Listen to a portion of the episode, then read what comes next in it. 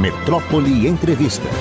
Jacques Wagner, senador Oi, da República, querido bom dia, amigo. Daniele Nardelli, bom dia, nosso. Já mudou do nome? Você chamou ele como? Aragão, não, o nome dele mesmo é Aragão. Abraão Aragão? fui eu que dei por causa de judeu e tal, né? Pat... Ah, então, no... desculpa. Nosso patriarca.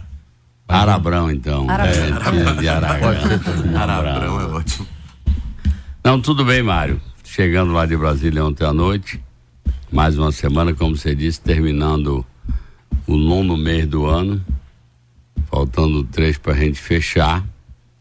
Meu balanço é positivo, é evidente que as coisas não estão todas em ordem, tem muita coisa ainda para arrumar, mas acho que a gente já voltou algumas pautas importantes na área social para recompor os programas e na área econômica estamos andando tem sempre uma dificuldade, porque se você está em crise fiscal, você tem que apertar. E a, a verdade é que todo mundo que é governante, seja governador, prefeito ou mesmo os parlamentares, todo mundo quer folgar no sentido de ter mais orçamento para poder atender mais as demandas da sua cidade, seu município, seu estado ou dos seus eleitores, no caso de parlamentares. E não dá, porque a gente sabe como é que essa conta é. Você folga demais, no final fecha a loja porque está quebrado. Então, eu me lembro bem quando o presidente Lula chegou ao governo a primeira vez em 2003. Eu era ministro do Trabalho nos primeiros 14 meses. Toda vez que eu vinha aqui, como ele não tinha dado aumento do salário mínimo, conforme a gente sempre prometeu e ele depois acabou fazendo, com a valorização do salário mínimo, ele mesmo ficava constrangido, mas ele estava acreditando que essa esses momentos de vacas magras poderiam prometer um momentos melhores depois que foi o que aconteceu. Passamos dois anos no aperto, depois ele conseguiu realmente fazer tudo que o mundo reconhece e que os brasileiros reconhecem. Então, eu muitas vezes converso mesmo com o pessoal nosso do PT, que eu sei que está apertado, não dá para ter a desenvoltura que a gente gostaria, mas se gastar antes da hora não conserta mais. Finalmente o Banco Central, depois da grita do Deus e o mundo e todo mundo, abaixou o juro já duas vezes, espero que abaixe mais. E com juro alto não tem jeito. Em geral, eles usam o juro para controle da inflação. Aí não tem inflação, na verdade, em alguns segmentos tem até deflação, ou seja, cresce negativamente, ou seja, diminui, e eles mantinham. Mas agora eu acho que a gente entrou numa rota, estamos aí com a reforma tributária, que é sempre o pepino, né? Porque o nome já está dizendo imposto. Se é imposto é porque ninguém gosta de pagar. Só faz porque é imposto. Então, é, mas só que o tributo é uma forma de você fazer justiça social. Se você tem um, um sistema tributário que cobra mais de quem tem mais, cobra menos de quem tem menos e cobra nada de quem tem muito pouco, você pode usar isso. Óbvio, sempre vai dizer, ah, mas o governo gasta demais. Bom, eu estou falando de dinheiro bem aplicado. Se o eventual governo usa mal, aí é outro problema. Mas eu, esse instrumento é usado no mundo inteiro, a gente reclama muito aqui eu tenho, você tem filho morando no exterior e lá o cacete come de imposto para quem ganha muito. Minha filha tem o salário e tem o que eles chamam de premiação variável no final do ano. Quando é o salário, o imposto é tanto, não sei quanto lá, X. Quando é esse variável que eles consideram que já é um a mais, o, aumento, o, o imposto vai lá para 2x. Então, eu acho que está indo, estamos aí hoje todo mundo na sexta-feira indo ao Bonfim também pedir pela saúde do presidente Lula. Daqui a pouco deve começar a cirurgia, que vai ser agora pela manhã. É considerada uma cirurgia simples. Não é quer dizer, ela é complexa, mas é simples no sentido que não dá complicação. É óbvio que você botar um um, um substituto numa peça original do carro nunca é a mesma coisa, é um genérico. Mas hoje essa cirurgia da chamada cabeça do fêmur é feita de muita gente e graças a Deus a recuperação de 95 a 97 Então eu acho que Deus queira que não vai ter problema. Ele continua com o pique. Deve ficar uma semana no Alvorada, que aí é a readaptação. Depois eles mandam mesmo andar, porque não tem jeito para você acostumar com a parte colocada, você tem que andar. Então, eu acho, sei lá, que com 10, 15 dias ele está no Planalto. Não vai estar tá correndo picula, mas vai estar tá podendo ir trabalhar. Então, eu acho que a expectativa é essa. Vamos aguardar o final da cirurgia, que deve ser o começo da tarde, acredito eu. E o resto estamos lá trabalhando. Eu acho que está melhorando o ambiente no Congresso. É, diria assim que está menos tenso do que já teve. Tem matérias muito candentes, como foi essa da o chamado marco temporal da é, terra indígena. Vamos conversar sobre uma, isso. Mas você teve nos Estados Unidos, em Cuba, no, você foi com o Lula? Fui também, é, ele é, passou. Um. Ele está com um pique em termos de internacionais, acho extremamente importante. É, ele vai fechar, ele vai fechar o aeroporto em dezembro. Ele me falou, Mário, que esse ano realmente ele entendeu que era uma das tarefas recuperar a imagem do Brasil no exterior, que estava muito acabada. O Brasil sumiu, né? Completamente. Simplesmente o Brasil sumiu. Agora que a questão ambiental está na agenda de todos os países, a agenda é importante. O Brasil é óbvio que é um protagonista importante dessa agenda por conta de tudo que a gente tem. Espero que a gente não perca, porque agora a gente está num absurdo assim, ó, Mário. No Rio Grande do Sul, as águas subiram, sei lá, 5, 6 metros ou mais. E foi aquilo tudo que a gente viu, o desastre. Eu cheguei a ficar boquiaberto. E no Amazonas estamos tendo seca. Incrível, né? Vários rios afluentes do Amazonas desceram, não sei se o próprio Amazonas ou o Negro, desceu 11 metros. Tá, 11 metros. Sabe o que é 11 metros? É um prédio de quatro andares que desceu de volume de água. Então, o que está acontecendo? Como a estrada no Amazonas é o rio, uhum. que é por lá que o pessoal carrega produto, navega, etc. Com essa queda, perde a. Como é que chama? Na, navegabilidade. A navegabilidade, a mobilidade no rio. Não tem estrada paralelamente ao leito do rio. Então é um pepino para abastecer essas populações. Então, é um negócio meio esquisito. Você está com sobrando água no Rio Grande do Sul e tem a ver uma coisa com a outra, porque não chove lá, desce o ar quente, que era para chover na Amazônia, chega lá no sul do país, entra em choque com a massa fria e dá aquele descalabro que foi. Então, é, nós recuperamos esse protagonismo internacional, ele botou isso como objetivo. Eu diria, Mário, eu confesso que, como brasileiro, como amigo dele, me sinto muito orgulhoso. E acho que cada brasileiro, gosta ou não gosta do Lula, é bonito quando a gente vê um jogador do futebol brasileiro brilhando lá fora, alguém da Fórmula 1, alguém em qualquer esporte, na música, no teatro. Quem vê a Anitta brilhando lá fora pode não gostar do jeito dela cantar, mas é uma brasileira que foi lá para o topo. Então isso dá, para nós é bom o Brasil é visto como uma coisa positiva. Eu posso lhe dizer, estando na ONU, que não deu agenda para atender todo mundo que queria falar com ele. Ele definitivamente hoje, no cenário internacional, se tiver, tem três, quatro do tamanho dele. E todo mundo quer conversar com ele, porque ele é um cara que tem uma atração assim pessoal, uma empatia muito grande sabe o que vai falar, pensa no mundo, pensa no nosso país, pensa na América Latina.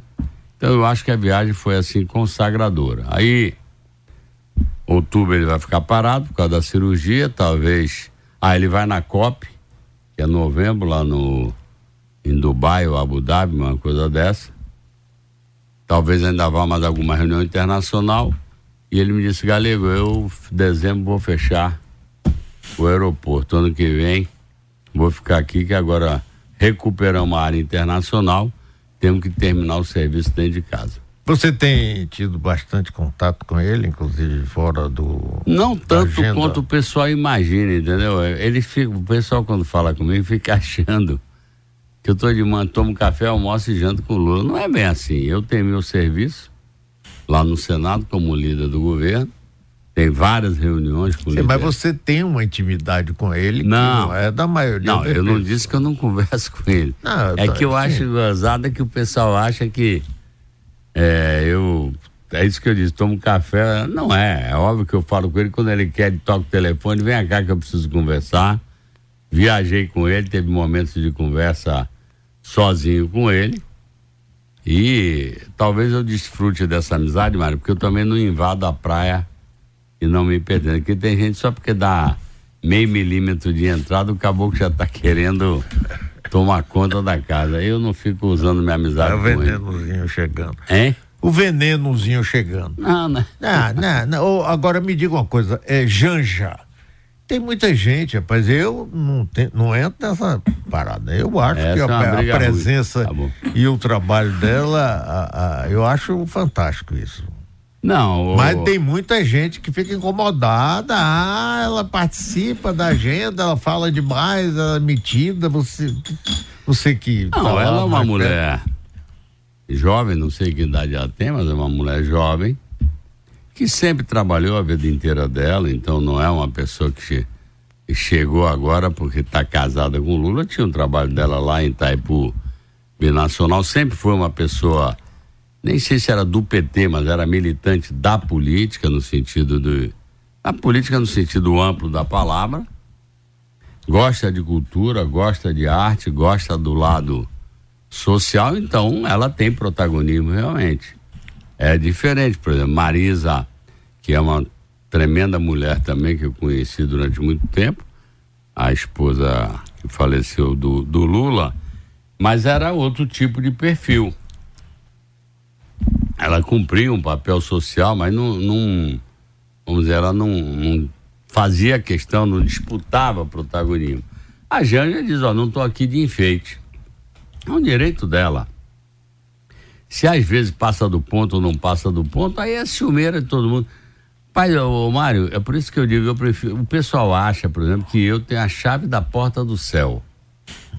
Isso dá um trabalho retado, porque dá um ciúme retado. Todo mundo acha, fala com ele que resolve, fala com ele que resolve. Sabe, posto Ipiranga? Fala com ele que resolve.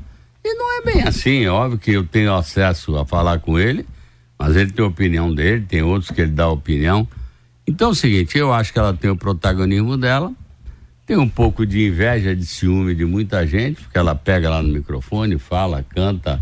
Agora foi para o Rio Grande do Sul, que eu acho que é papel da esposa do presidente, é, ela pode estar tá aí, foi lá na uma área de, de problema social por conta da enchente, etc. Então ela faz, ela tem, vamos dizer, sistema moderno, que eu não uso muito, mas tenho também, mas de rede, de etc. Então ela posta, bota Twitter, bota Instagram, faz declaração, quando tem uma campanha, ela faz a declaração dela. Eu não acho que isso atrapalhe Óbvio que cada um, e seguramente ela sabe até onde ela é o território dela, o Lula também sabe até onde é o território dele e dela. Então, e como você disse, essa briga não é boa para ninguém, né? Porque esses embargos noturnos são indisputáveis. É, e, e, a impressão que eu tenho é que ela faz ele gemer sem ser de dor, como diz uma música. É, eu você não sei, mas. Não, mas dá para imaginar. Não, é óbvio que ele está feliz. Ah, então. Ele casou, um cara que vai fazer 78 anos. É óbvio que eles se dão bem na relação ampla do casal. Agora, é, ela seria um modelo que Eva Peron foi na Argentina? Porque Eva Peron foi uma primeira-dama dessas que participava, tinha uma atuação, inclusive, política muito grande na Argentina, mas morreu muito cedo, 33 anos, não deu para chegar até outra parte. Não. É, aí, aí seria prever futuro. Eu acho difícil. Óbvio que ela tem protagonismo. Se ela vai pegar, como a Eva Peron, um cacuete total de liderança política, porque de repente você pode liderar no campo da cultura, da arte, não necessariamente da política. Por exemplo, apesar de que o pessoal, você diz aí, o pessoal fala que ela entra demais, fala demais, eu não vejo, sinceramente, ela entrando na seara do debate político propriamente dito, articulação política e tal. Óbvio que ela vai dar a opinião dela. Tem uma vaga de tribunal, ah, se deve, bota uma mulher, que é uma bandeira dela, é uma bandeira de todas as mulheres hoje. O ministro Barroso ontem tomou posse no Supremo Tribunal Federal, fez questão de falar das.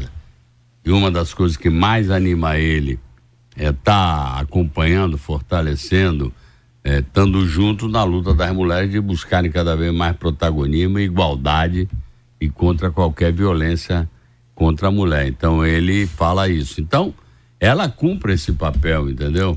Ela é uma defensora realmente do direito da mulher, da participação da mulher em tudo. Agora, não sei nem se é o desejo dela, eu diria assim, entrar na política é, no sentido estrito senso do exercício da mulher. Por exemplo, Vou dar um exemplo aqui de dentro de casa. Todo mundo sabe que Fatinha tem muito protagonismo. Sim, tem claro. personalidade própria, é um abre-alas danado, é um. Sabe, onde chega, todo mundo quer. Chama Fatinha. É, toda vez que eu chego, ah, cadê ela? Cadê ela? Eu digo, não, ela não vem muito a Brasília, não, ela vai, ficar em Salvador. Agora, por exemplo, você pergunta, Fátima, pelo menos até hoje, até ontem de noite, é ela não, não tem o menor interesse de entrar na vida política é essa, a política eleitoral, a política propriamente dito. Então, o fazer política não precisa ser na política eleitoral. Você aqui está fazendo política no jornalismo, no bom sentido da palavra política. Então, as pessoas ficam achando. Eu fazia política no movimento sindical, social. Tem milhares de pessoas que fazem política no terceiro setor, tudo isso. Então, por exemplo, Fátima, Duvido você convidar ela, você, você fica brincando dela ser prefeita, eu acho que ela não quer ver passar na porta. Porque não, não gosta desse exercício. Porque política dá um trabalho retado mesmo. Conversa, conversa, conversa, conversa. Fica moendo água.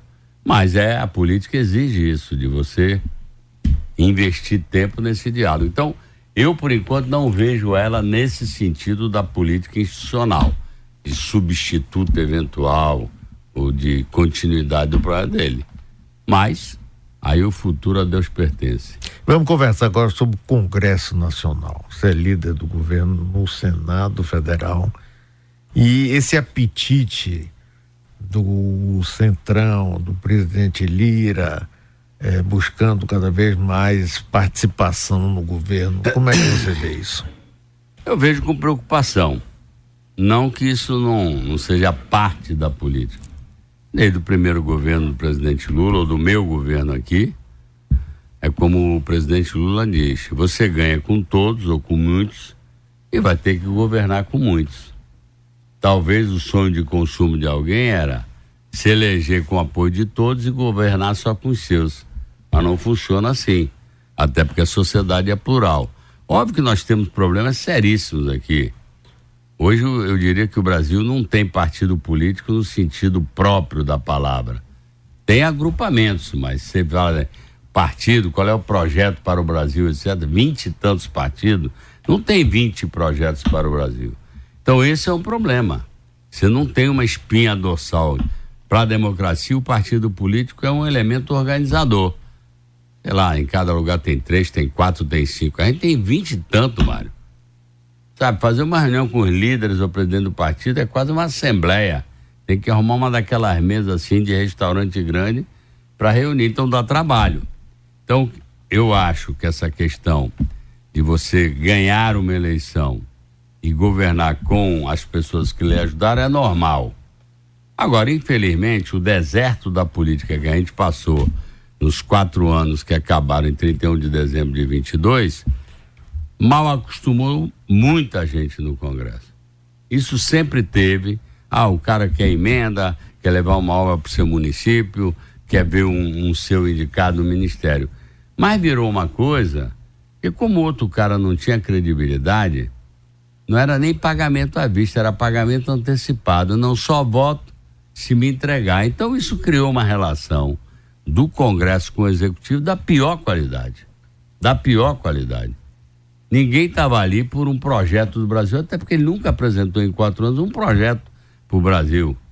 Tinha o ministro da Economia, da Fazenda dele, é, fazendo maluquice, vendendo tudo que é do Brasil e alguns banqueiros, eventualmente inclusive, ganharam muito dinheiro com esse negócio, muitos super ricos ficaram mais super ricos ainda. Então não tinha política. A diferença eu digo para eles, olha, mudou, sabe como é que tinha um programa que chamava mudou sob nova direção. eu digo para ele, amigo, o país está sob nova direção. O rapaz está sentado lá, de 77 anos, não trabalha com faca no pescoço. Ele trabalha com conceito de gratidão. Então, nós temos estamos tendo, Mário, que superar essa dificuldade. Qual é a dificuldade? é que as pessoas se habituaram com o sistema que ele não está afim de dar continuidade. É óbvio que você não dá um cavalo de pau, da noite podia mudar, mas nós vamos tensionar sempre para sair dessa coisa. Sem perder essa relação, vou repetir, para não dar uma de santo.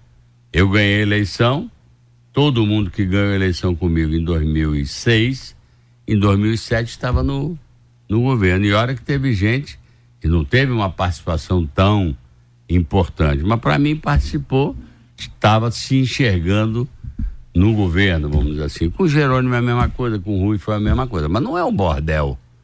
Entendeu o que eu quero dizer? Que não tem mais limite. Então, essa essa relação, eu concordo com você, é uma relação é, que é difícil, que ele. A diferença é que o Lula tem um poder de atração pela pessoa, vamos dizer, física que ele é, física no sentido sem ser o presidente, pelo ser humano que ele é. E tem uma atração, porque, repare, deputado quer estar junto do quê? De um projeto vitorioso, para que ele possa na próxima se reeleger. Como eu acredito que o projeto de Lula já está dando certo e vai dar mais certo ainda, na minha opinião, nós já estamos controlando, o emprego está voltando, a economia vai voltar, o investimento de fora vai aumentar. Não tem muito lugar no mundo hoje para se investir, não. O Brasil é meio oásis. É só a gente arrumar realmente essa questão da economia que eu acho que vai chegar muito investimento. Então, na minha opinião, ele exerce esse poder de gravitacional. Então, é um problema, concordo com você. Você vê aquele negócio do RP9, orçamento secreto. É um absurdo, era 14, 15 bilhões, que você não sabe para onde foi. era disperso em vez de entrar num projeto estruturante. Então, na minha opinião, é, eu diria assim, exacerbaram nessa relação de reciprocidade entre executivo e legislativo. Evidentemente que no Senado é mais calma, até porque são 81, não são 513. Não é que todo mundo é, mas tem muita gente jamais, eu diria assim, mais madura, mais sênior, foi governador, foi secretário de Estado. Então, é um, um agrupamento mais tranquilo. A Câmara são 513. Até em número de partidos representados é muito maior. Então, se estabeleceu isso que você acabou de falar e eu acho que realmente, como você disse, nós temos que sair. Porque ficou uma coisa assim: quem quer liderar no Congresso não quer saber quem é o governo. Aperta o governo, pega dinheiro, distribui, fica, vira rei porque distribui emenda, etc. Não, isso aí no, o Brasil não merece isso, Mário. Agora, houve um, por conta do governo Bolsonaro, no meu entendimento, houve um desequilíbrio entre os poderes. Você tinha o executivo fraco, sem um projeto e perdido. A Covid veio e, e tornou isso mais dramático, com 700 mil mortes. Você tinha o, o Congresso fortalecido. É, hoje o presidente da Câmara Federal tem um poder é. incrível. Esse é um negócio que depois de que ele é uma casa de iguais, não, não é. O presidente não é igual a todo mundo. E o Supremo Tribunal, quer dizer, o Judiciário, teve também que avançar é? no sentido de. E foi o que nos salvou da tentativa de, de um golpe. Agora, restabelecer esse equilíbrio entre três poderes é uma coisa complicada, não, Wagner? É, na verdade o que aconteceu é o que se diz na política. Política não tem espaço vazio. Esvaziou, alguém senta lá e ocupa, não tem cadeira vazia. A cadeira da política do executivo, do presidente da República, esvaziou completamente. Era um falar bobagem de manhã, de tarde, de noite. Não dizia uma coisa com coisa, não falava nenhum projeto, só fazia a destilaria do ódio só fazia pregar preconceito e por aí vai. Então, a moçada foi tomando conta. O parlamento que está, eu diria assim, no dia a dia até mais perto do executivo, que todo dia se tem lei, medida provisória, etc., foi tomando musculatura. E como você disse, nós passamos a conhecer o chamado ativismo judicial, que igualmente não é bom Cada um tem seu papel definido na Constituição. Tanto que hoje, Mário, já começa a pintar ciúme. O Supremo decide alguma coisa, aí o lado de cá, o lado de cá que eu digo, o Legislativo diz: ah, está invadindo nossa prerrogativa. Vocês não têm que fazer lei, vocês têm que interpretar a lei. Agora mesmo no caso. Marco temporal. No marco temporal deu um, uma reclamação para caramba, etc, etc. Só que o Supremo fez o quê, Mário? Era um caso concreto, eles não explicam direito. O, o Supremo não resolveu, ei, vamos filosofar, vamos legislar sobre questão de terra indígena. Nada disso. Colonos que têm 100 a 120 anos em Santa Catarina e que depois de um laudo antropológico se diz que aquela terra era indígena, aí ficou a disputa. Tem dois mil, três mil, não sei quantos tem de colono ou de não índio. Aí o cara disse: Espera aí, cara, pai, eu tô aqui há 120 anos. É meu bisavô, meu avô, meu filho, meu neto. Agora você vem me dizer o quê? Que não é meu? Eu tô ralando aqui há cento e poucos anos. Construímos casa, fizemos lavoura. Agora eu saio vou para onde? Para debaixo da ponte? Então o que eu quero dizer é o seguinte: tá faltando bom senso. E eu disse isso no encaminhamento da votação. Vocês estão aqui aprovando a lei, fazendo festa, fazendo soltando fogo de artifício. Na minha opinião, ok, faça uma festa, mas isso não resolve nada. Que lei já tem desde 1934.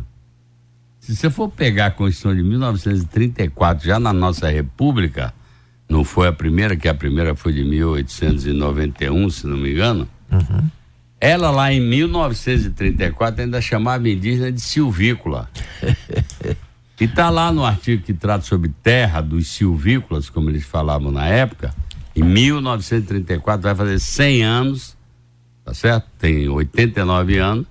Estava lá escrito: aos silvícolas pertence a terra onde habitam, no presente do indicativo.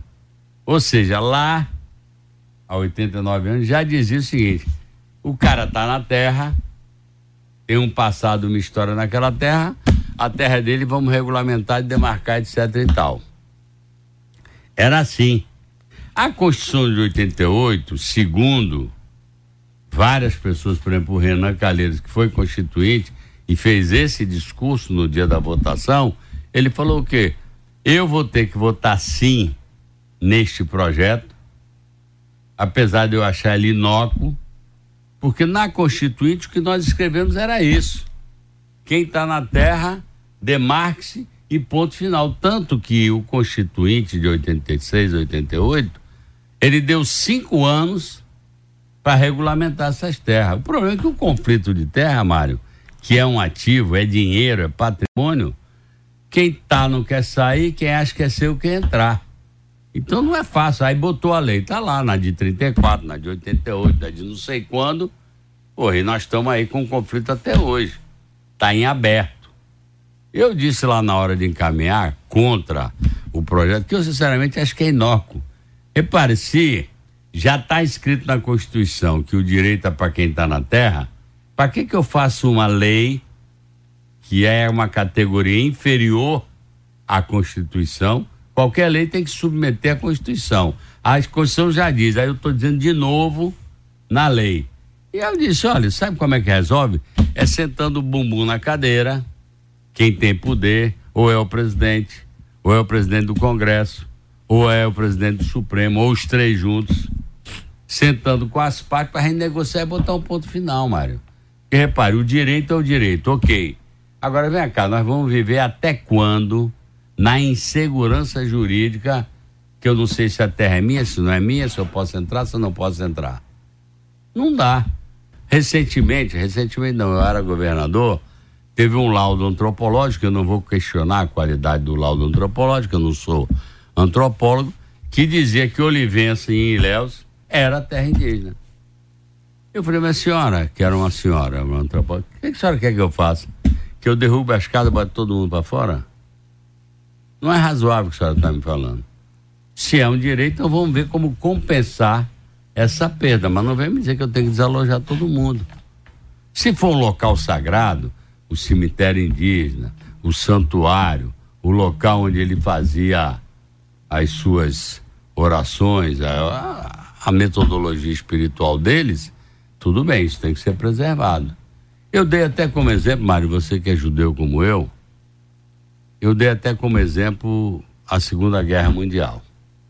Quando a Alemanha perdeu para os aliados na Segunda Guerra Mundial, os aliados impuseram ao Estado alemão, reconhecendo que aquele era um crime de Estado, não era só do Hitler, porque o Estado alemão todo se envolveu, e você sabe que foram muitas as famílias judias que perderam familiares, que perderam patrimônio, que perderam comércio, que durante sei lá quanto tempo ficaram recebendo como se fosse uma reparação, uhum. um pagamento pelo prejuízo. Meu pai, por exemplo, nunca quis receber. Dizer, eu não vou receber da mão de quem matou meu pai e minha mãe para lavar a consciência dele. eu morro de fome aqui, mas eu não pego nesse dinheiro. Nunca pegou. E tinha uma raiva retada de quem pegava. Porra, vocês estão esfregando, a, limpando a consciência dos caras. Mas aquilo era uma reparação. Hoje, em relação ao povo negro que veio para cá como escravo, qual é a palavra que a gente usa? Reparação. Então, esse é outro conceito. Se o cara disser, não, aqui tinha uma família, seja lá de indígena, de outro agrupamento, que foi lesada no seu direito, então a ela se deve uma reparação. Agora, o que eu quero dizer, e olha que eu defendo o índio, fui sempre deputado para defender os pataxó, e tal. Eu só, só que eu tenho bom senso. Eu não posso ficar prisioneiro de um conceito e não deixar o bicho andar. Então, nesse caso, o pessoal do Congresso achou que o Supremo invadiu. Na minha opinião, não invadiu alguém foi lá, recorreu ao Supremo, disseram, ó, oh, eu estou há 100 anos aqui nessa terra e agora estão me dizendo que eu vou ter que ir embora porque a terra foi reconhecida como terra indígena. Como é que fica? O voto do ministro Alexandre, que aparentemente tenta achar uma solução, na minha opinião, não é solução do Alexandre de Moraes. Que ele manda é, remunerar, inclusive a chamada terra nua porque hoje, quando você desapropria uma terra por ser terra indígena ou quilombola, você já tem que pagar a benfeitoria. Se o cara construiu uma casa, uma fase. Mas você não paga a terra, porque a terra, em tese, era da União por ser terra indígena ou quilombola. Aí ele botou para pagar a terra também. Maria, imagine, na Amazônia, quem é que vai fazer essa avaliação? Onde é que tem dinheiro para pagar isso tudo? Então não resolve. Então, tudo bem, eles votaram, fizeram a festa dele, eu já sabia que a gente ia perder. Falei para eles: Ó, oh, tudo bem, vocês estão ganhando uma coisa que para mim não vale nada, porque não adianta, vai continuar o Supremo Tribunal Federal sendo o poder que avalia se, se é constitucional ou não. Então, isso que eu digo, aí fica. O Brasil faz lei demais, Mário. Muita lei. A gente parece lá no Congresso, eu sinto isso, o cara tem que produzir lei. Eu fiz tantas leis. Vai lá fora. Não, e tem um conceito aqui, Wagner, que nós estamos conversando aqui com o senador Jacques Wagner. Tem um conceito de lei que pega e lei que não pega, que rapaz já começa na esculhambação. Como é que tem lei que essa lei não vai pegar, então não faça. Não, ou então dizer assim, tudo tem que botar na Constituição. Por isso que a nossa Constituição toda hora é remexida. Pois é. Porque, então, voltando ao que você falou, o tempo do ex-presidente, que eu já disse que não, não boto coisa ruim na minha boca, então não falo o nome dele. O tempo do ex-presidente mexeu, desarrumou a harmonia entre os poderes. Agora, ainda assim, ele continua com o apoio de uma parte grande da população brasileira. É verdade, Mário. Hoje, esse fenômeno, na minha opinião, acontece no mundo inteiro. Aconteceu nos Estados Unidos, está na boca de eventualmente acontecer na Argentina, aconteceu, sei lá, na, na, na Hungria, não sei aonde, está cheio, tá cheio de profetas se elegendo, ou de cômico, etc e tal. Por quê? A Segunda Guerra, que eu já falei aqui, acabou há 75, 77 anos atrás, 78. Foi lá que se criou o conceito do Estado do Bem-Estar Social, que era para dar uma condição de vida que se entendeu naquela época que é a exclusão, a desigualdade, a extrema pobreza, é que faz com que as pessoas aceitem qualquer maluquice. Aí se pensou no estado de bem-estar social na Europa. 78 anos depois, qual é o estado de bem-estar social? Ao contrário, a desigualdade está aumentando. Nada contra a tecnologia, mas a cada aplicativo, um, um novo bilionário e milhares de empobrecidos trabalhando numa subcondição. Agora, mesmo na ONU, eu acho que foi um momento importante quando o Biden convidou o Lula e fizeram um documento em conjunto, uhum. Brasil, Estados Unidos, Estados Unidos e Brasil, sobre a defesa do mundo do trabalho, dos direitos dos trabalhadores. Imagine, a número um, a maior potência, e o Brasil, que na América Latina é a maior potência, fizeram um documento conjunto sobre a questão do mundo do trabalho. Que há um reconhecimento, que há uma precarização do trabalho, você sabe disso? Horrível. O pessoal do iFood, o pessoal de tudo. Então tá o negócio. Não, não tem. O negócio é liberou geral. É terra quem tiver unha que suba na parede, o resto morra de fome, morra na lama. Então, o que eu estou dizendo é o seguinte: 78 anos depois, Mário, a vida das pessoas não está resolvida, minimamente falta saneamento, falta água, falta escola, falta salário, falta uma caça, falta segurança, falta uma porrada de coisa. Aí o que que acontece? O cara diz, porra, se ninguém resolveu nada, bota um maluco aí para ver se resolve essa porcaria. É isso que está acontecendo. A Argentina tá Eu fui na Argentina com o Fatinha. O cara é passamos lá a, o feriado de 7 de setembro, passamos lá, sei lá, 4, 5 dias. Não vou mentir, não. Aquilo é um país importante, nosso parceiro que já pontuou como um partido, perdão, como um país importante, às vezes chega da pena do preço das coisas, da degradação e etc e tal. Por quê? Desarrumou a economia. Então, eu acho que essa maluquice que está pintando em todo lugar, Mário, já está é, batendo é o desespero. Então aqui você falou, pô, com isso tudo ele ainda mantém a popularidade dele, é.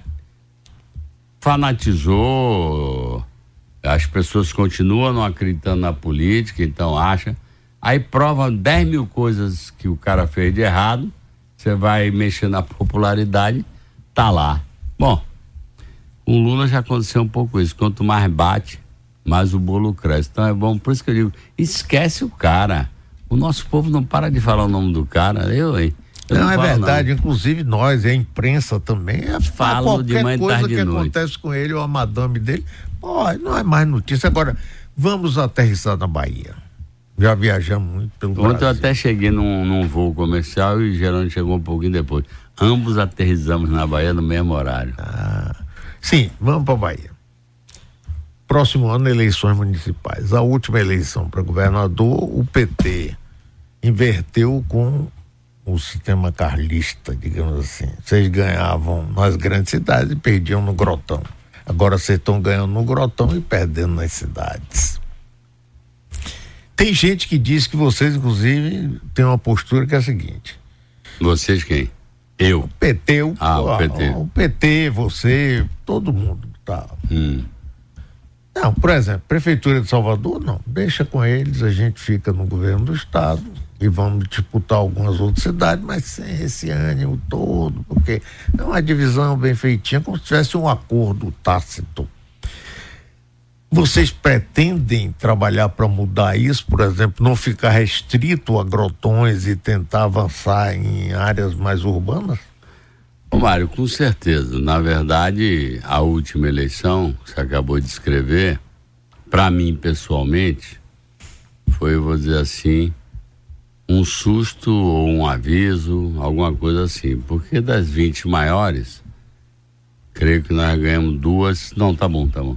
Tá. Duas ou três é, cidades grandes. E as outras a gente vê, é, ganhou em cidades não pequenas, mas não as maiores. Então isso chamou atenção. Eu creio que Jerônimo e a equipe dele está mergulhando mais nesse assunto para entender o que aconteceu, porque se perdesse Jerônimo e o Lula, eu diria que era um antipetismo. Só que não foi isso que aconteceu. O Lula ganhou e nós aqui na Bahia, como grupo, perdemos nessa cidade. Então não dá para falar, ah, é o antipetismo. Se fosse antipetismo, não votava no Lula. Modéstia à parte, se for por realização, nós também realizamos muito, inclusive nessas grandes cidades. Salvador, Ilhéus, Itabuna, não dá para essa coisa não dá para desmentir o fato. Metrô, ah, bom, não vou falar mais, mas você sabe que nós fizemos muita coisa aqui em todas as cidades. Tanto eu quanto o Rui sequenciando. Então, eu acho que, eu sempre perguntar por que que aconteceu isso, eu ainda não consigo ter uma explicação razoável. Faltou política nas grandes cidades, porque às vezes, Mário, tem esse problema não é só a obra, porque a gente não é só gerente. Quem se elege governador é um líder político do Estado. Ainda mais do Estado do, da dimensão da população, da tradição histórica, cultural, como o Estado da Bahia. Aqui não é qualquer coisa. Não estou dizendo que tem algum Estado que é qualquer coisa. Mas tem Estado moderno, que foi criado agora. Não tem, nós, nós somos o começo. Aqui foi a semente da raça e da nação brasileira. Então isso aqui não é qualquer coisa, a tradição musical, a tradição cultural. Porra, quantos movimentos, quantas figuras ilustres são daqui. Então, na minha opinião, não dá para ser gerente. Eu vou tocar obra, tocar obra, tocar obra. Você tem que ser líder político. Então, faço eu a pergunta: o que, que aconteceu nas grandes cidades? Se Lula ganhou, a gente perdeu. Faltou o exercício da política que às vezes você leva a obra e não fez a política, o pessoal adora a obra, mas não incorpora a política, entendeu? Então, eu acho que a gente está estudando isso para entender o que aconteceu e de jeito nenhum nós vamos abandonar nem Salvador, nem Feira, nem Vitória da Conquista, nem Ilhéu, nem Itabu, nem nada disso. Apesar que a gente perdeu está cheio de prefeito amigo nesses lugares. Ilhéus é parceiro, Itabuna é parceira, Salvador e Feira não são é, Vitória da Conquista não é, mas já fomos, governamos Conquista por mais ou por 20 anos, se não me engano. Então, para mim, nós vamos disputar tudo. É óbvio que o, o, estado é muito grande, mas, por exemplo, Salvador. Eu acho que tem que resolver, no mínimo, já atrasadamente, dentro desse ano. Tem um processo de discussão. Lançou Robson, lançou Olívia, lançou Isidoro lançou Geraldinho. E, na minha opinião, vai funilar. Tanto eu acho isso, quanto o governador Jerônimo acha, quanto o ex-governador Rui também. As lideranças acham que é melhor concentrar. Em Feira de Santana, a gente tem um candidato que na última eleição bateu na porta, bateu na trave, que é Zé Neto. Mas vocês vão enfrentar Zé Ronaldo. É, é óbvio é que é diferente do jogo. É. Mas não sei, será? Porque Jerônimo também enfrentou o original e acabamos ganhando. Tô fazendo. Pô, deixa eu sonhar, rapaz. É, sonhe, sonhe à vontade. Sim, mas essa. Você então, sabe também que você não forma um candidato da noite para É dia. isso que eu tô falando. Ah, é e você isso. falou em atrasado. Já está atrasado? Na minha opinião, já. Já devíamos estar com o candidato desde abril desse ano. Dois anos. Mas tudo Porque bem. Então... O atual prefeito leva vantagem. Ele Não, é, é natural trabalha, que leve vantagem. Tem mas, a máquina, então. Eu ganhei de Paulo Souto a primeira vez, ele na reeleição. Ele tava, é, eu perdi claro. na primeira E até eleição. o dia hein? da votação, eu Ninguém estava aqui fazendo um programa. No domingo você foi eleito chegou uma pesquisa do Ibope que mostrava que ele ganharia no primeiro turno com 10 pontos em cima de você. Seis horas da tarde você já estava tomando seus gorós e, e, comemorando sua eleição é no primeiro turno. É verdade isso? É, é verdade. O acho que eu comecei um pouquinho mais tarde, mas é isso mesmo. E Lula, Lula, você era ministro, Lula não estava querendo ser viesse. Não, não queria não. Se fosse candidato, ele batalhou, você vai depois perder, ele foi? É, ele. Então, repare, Mário, é, toda reeleição é mais difícil você enfrentar o adversário, é claro, porque ele está sentado na cadeira, tem a máquina, blá, blá, blá. Mas, na minha opinião, nós temos que ter um candidato que já tem um handicap em, em Salvador, fazer uma chapa boa que mescle duas características diferentes de candidato a prefeito e a vice e vamos enfrentar, Mário. Eu digo sempre, o presidente Lula gosta de dizer assim, o galego, você sai para pescar todo dia, ele que gosta de pescar, e nem sempre traz um peixe. Agora, se tu não sair para pescar nunca, aí que não vem peixe mesmo. Então tem que sair para pescar mesmo. Eu saí para pescar em 2002, não, não trouxe peixe, em 2006 ganhei. Então, nós vamos ter candidato Salvador, não tenha dúvida. Eu espero que a gente sente o grupo todo, os partidos todos, afunile em torno de uma chapa, que eu acho melhor entrar com a chapa para todas as energias estarem sendo gastas nessa. E aí vamos disputar, ganhar ou perder da eleição. Agora, para mim, até pela nossa trajetória aqui, não tem eleição impossível, nem eleição é, fácil. Não tem eleição fácil. Nós nem... temos um problema aqui que chama segurança pública. A Bahia passou a figurar no cenário de notícias nacionais com o problema da segurança. Como é que você vê isso? Isso não, não é um complicador para o governo? É. Aqui? Não, repare, Mário. Primeiro, vamos sem, sem tirar a nossa responsabilidade, não culpa, a nossa responsabilidade. É, primeiro, segurança hoje é um pepino no mundo inteiro. Os Estados Unidos tem a estrutura dele toda e tá que entra a cocaína lá direta, porque é um grande mercado consumidor de cocaína. Bota muro do México, bota não sei o que, bota não sei o que lá. E você sabe que a malandragem, você inventa um cadeado hoje, amanhã ele já tem a chave mestra para abrir o cadeado. Então, hoje em dia, a marginalidade virou uma multinacional do crime.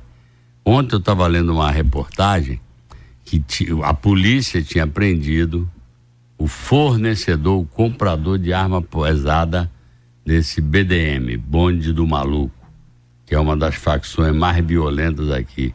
Mata, esquarteja, sei lá o que, sei lá o que. Sei lá quanto tempo depois. 15 dias. Saltaram o cara. Então, você imagina como é que isso desestimula o policial? Está comprovado que o cara é o comprador de fuzil, que tudo é ilegal. Então, é um problema. É, Jerônimo está voltando agora com um programa que era do meu tempo, que é o Pacto pela Vida. Na minha opinião, me ajudou muito. Rui não se afeiçoou tanto pelo programa, não bombou tanto o programa. Eu me afeiçoei, Mário, porque uma vez por mês, todo mês, tinha uma agenda anual, era sagrada. Eu sentava na cabeceira da mesa, do meu lado, presidente do Tribunal de Justiça, presidente da Assembleia, chefe do Ministério Público, chefe da Defensoria, comandante da Polícia Militar, chefe da Polícia Civil, é... bom, Ministério, todo mundo, às vezes eu chamava imprensa para assistir, porque não tem nada para escolher, e todo mês a gente chamava os comandantes das regiões e fazia lá, tinha uma projeção, um mapa, quantos morreram, quantos homicídios na sua região aumentou, diminuiu, por que, que aumentou, por que, que diminuiu, quantos desses crimes já foram esclarecidos. Isso para mim era importante, porque, pelo número um, criava uma cumplicidade entre os poderes, porque a responsabilidade não é só do executivo, é uma linha, é uma, uma linha de produção industrial de fazer o bem, de defender a vida. É isso que a gente faz. Então, tinha o concurso de todo mundo, cada chefe de poder se sentia, por exemplo, nesse episódio, não estou dizendo que está errada a sentença do juiz, que eu não li, mas a gente discutia isso, desembargador, e aí? O cara prendeu ontem, 48 horas tá na rua, o cara é um homicida, como é que é isso? Será que a gente não pode dar um trato? Ou seja, no diálogo, a gente ia funilando as coisas. Além disso, cada comandante que ia lá ficava com a cara mexendo. Que era o governador e todo o staff do, dos poderes do Estado, e ele explicando, é, realmente, eu não sei, aumentou um homicídio. Não sabe por quê. Já, então isso obrigava, como diz o outro, a empurrar as pessoas, dizer, porra, fim do mês eu vou ter que prestar conta. E é em frente a uma bancada importante. Então, o cara começa a passar sebo nas canelas. Aí criamos um prêmio por diminuição de homicídio, criamos um prêmio por apreensão de arma e por aí vai, além do processo educacional, para dizer que a polícia tem que ser dura, mas tem que ser uma polícia dentro da regra. Não é polícia para executar e para matar. É polícia para defender a população. Se tiver um conflito aberto, evidentemente que prefiro que tombe um marginal do que um pai de família que trabalha na polícia militar ou na polícia civil. Mas não dá para o cara, entendeu? Fazer outro tipo de coisa. Então, eu acho que aquilo evoluiu. Eu falei com o Jerônimo, ele me disse, ó, tô retomando isso, tá tendo um apoio do governo federal, que mandou para cá muitos equipamentos, mas não é problema só de equipamento. É uma sistemática que você tem que criar. Além disso, a gente botou, eu não sei quantas milhares de câmeras criptografadas, você deve ter visto aqui, deve estar tá noticiando, que a gente com essas câmeras já conseguiu prender muita gente, porque não é o policial que tem que ficar olhando a televisão.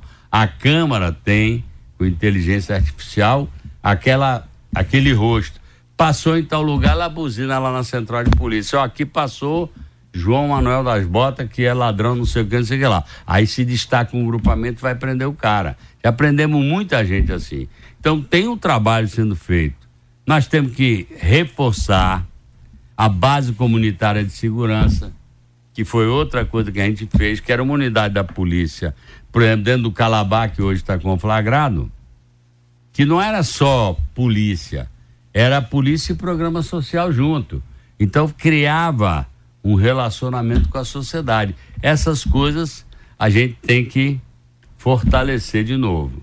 E aí, Mário, deixa eu dizer para aqueles que estão nos ouvindo, eu sei a agonia, eu sei das famílias que perdem seus entes queridos, mas deixa eu dizer, não tem uma fada pirlim pimpim que vai chegar com uma vara mágica e fazer.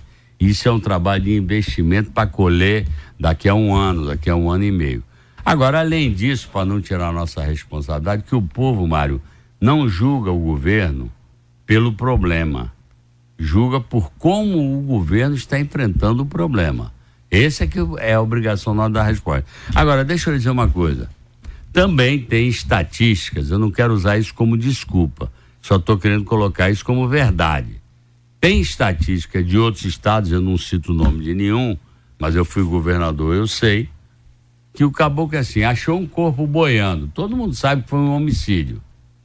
Aí o cara, é, como é que é? Morte a ser esclarecida. Aí não vai para contabilidade de homicídio.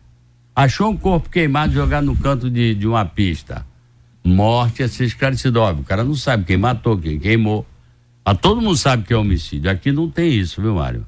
Sim, mas veja, veja o seguinte, o sentimento de insegurança hoje, e isso é usado, inclusive, pela oposição e também pelas pessoas que gostam de. Por exemplo, o caso do Calabar.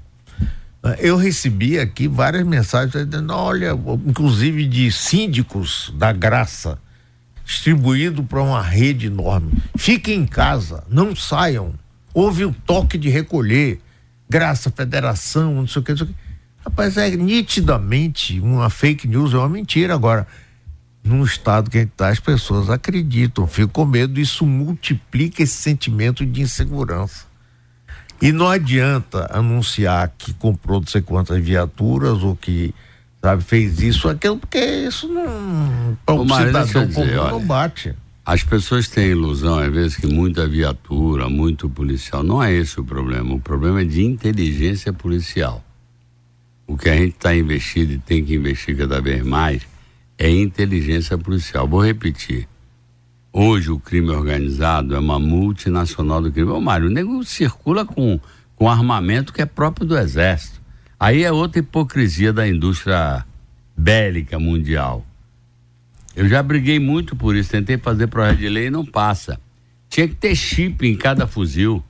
Se tivesse chip, como tem em outras coisas, até no criatório de gado tem chip, se tivesse um chip embutido na arma, cada arma hoje em dia era localizável por satélite, porra. Agora, cocaína você faz no fundo de quintal, mas um fuzil R15, R não sei o que lá, ou mesmo uma pistola, ninguém faz no fundo de quintal. O cabo tem que sair de uma indústria. Como é que sai esse bagulho de uma indústria e vem fazer o mal no país e você não sabe de onde veio?